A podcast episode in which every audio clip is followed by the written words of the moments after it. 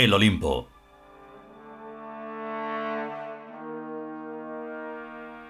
Vigésimo tercer capítulo. Tercera parte.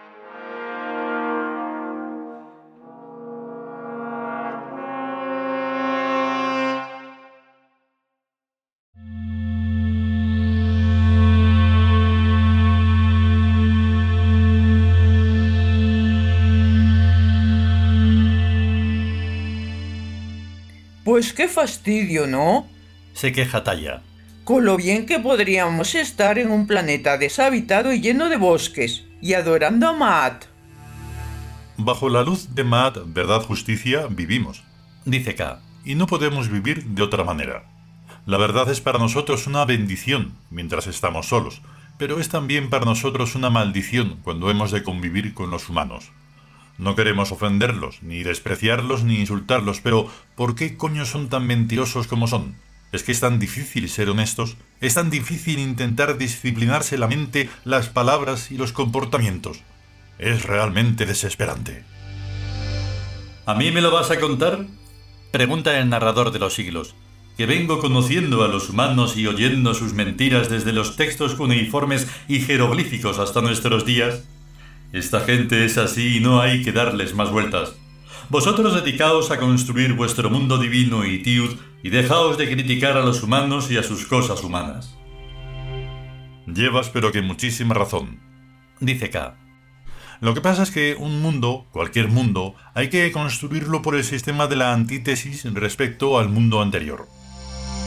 Por ejemplo, un mundo de autopistas rectas tiene necesariamente que oponerse a las irregularidades del terreno, a las montañas, a los barrancos, a los desniveles, a todo lo que le salga al paso y le estorbe. Y no basta con ignorarlos como si no existieran y suprimirlos del vocabulario, ya que las montañas y los barrancos y los desniveles están allí y están estorbando. Un mundo de autopistas rectas no cubre toda la tierra, sino que deja libre y a su ser a la mayoría del campo. Tampoco nosotros queremos cubrir a todo el mundo humano, sino solo a lo indispensable para nuestros objetivos transtemporales. Ideas tales como alma, espíritu, reencarnación, numen, imperio y pocas más son imprescindibles para que en un determinado futuro que nos interesa se constituya la gran civilización a la que nosotros pertenecemos como ciudadanos y como guerreros. Para nosotros está clarísimo que las ideas imperiales triunfarán en la Tierra, ya que todo el devenir viene siendo encauzado hacia ese objetivo desde los siglos pretéritos hasta lo que está ocurriendo en nuestros días y en los futuros a medio y largo plazo que seguirán. La totalidad del tiempo humano está bajo control, y eso lo sabemos perfectamente. Aquí no se mueve ni la hoja del árbol sin la voluntad de los dioses. Pero también es verdad que no hay guerreros que tengan que desenvolverse en tan difíciles condiciones como nosotros, al albur de las circunstancias y sin más instrucciones que las inscritas en nuestro subconsciente. Desde luego que eso es más que suficiente, pero en lo que respecta al estado de ánimo no puede ser más desagradable. Porque es que nunca sabemos a ciencia cierta qué es lo que tenemos que hacer. Recuerda Talla.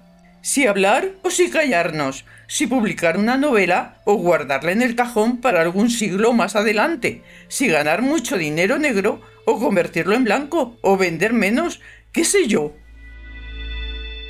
No hay mejor espía que el que no sabe que lo es, dice K. Nosotros en realidad no conocemos del imperio más que lo que el imperio mismo nos está transmitiendo vía el subconsciente. Un pelín menos y no sabríamos ni siquiera que el imperio existe. Pero no, así sería muy fácil. Porque sería estar en la misma situación en que ahora se encuentran los poetas y los soñadores de mundos futuros, que los sueñan pero no se los creen. En cambio, nosotros no podemos evitar creer en la divina providencia del imperio. Dice Eli. Aunque ni siquiera sabemos interpretarla en la práctica de los hechos concretos. ¿En qué puede ayudar a nuestra misión que un negocio no nos cuaje? Si el dinero es bueno, ¿por qué a veces se nos dan peor las ventas? Para nuestra tranquilidad, deberían habérsenos dado unos códigos de interpretación claros y unívocos, y no dejarnos al albur de nuestras solas inteligencias personales, que son muy cortitas. Yo, por ejemplo, De la renta variable no entiendo ni papa, dice Lord compungido, después de llevar años de seguir la pista día tras día. Ni siquiera sabemos componer una bonoloto que resulte premiada. Dice Thor que ya está hasta las narices de intentarlo sin ningún éxito. Haya paz en las masas. Pide K ante un auditorio insurrecto por las aparentes deficiencias de la mensajería imperial.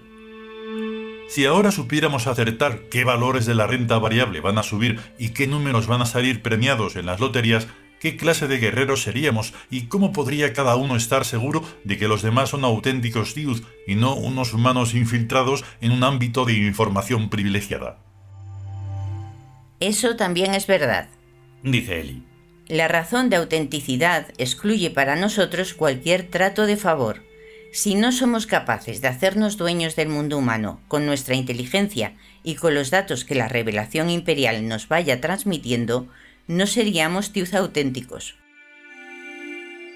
Ergo, las cosas van perfectamente como van. Concluye K. Sin saber más que lo que debemos saber en cada momento, estando siempre al filo de lo imposible, ateniéndonos a la norma de la desmesura y la sutileza. Habrá que resignarse. ¿Qué vamos a hacerle? Dice Thor. Y hacer cada día lo que veamos evidentemente que debemos hacer según los principios.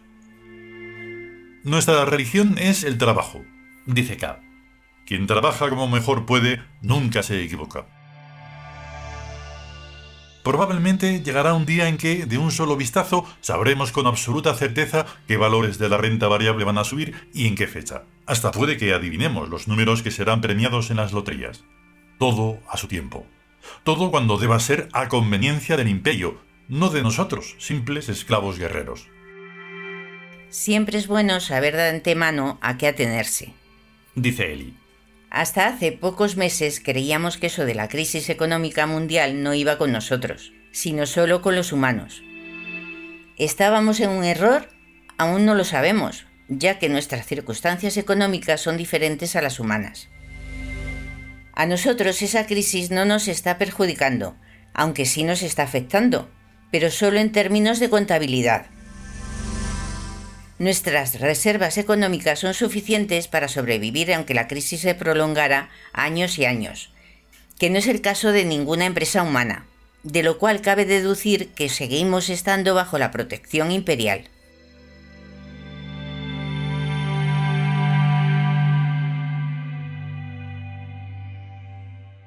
Continuará.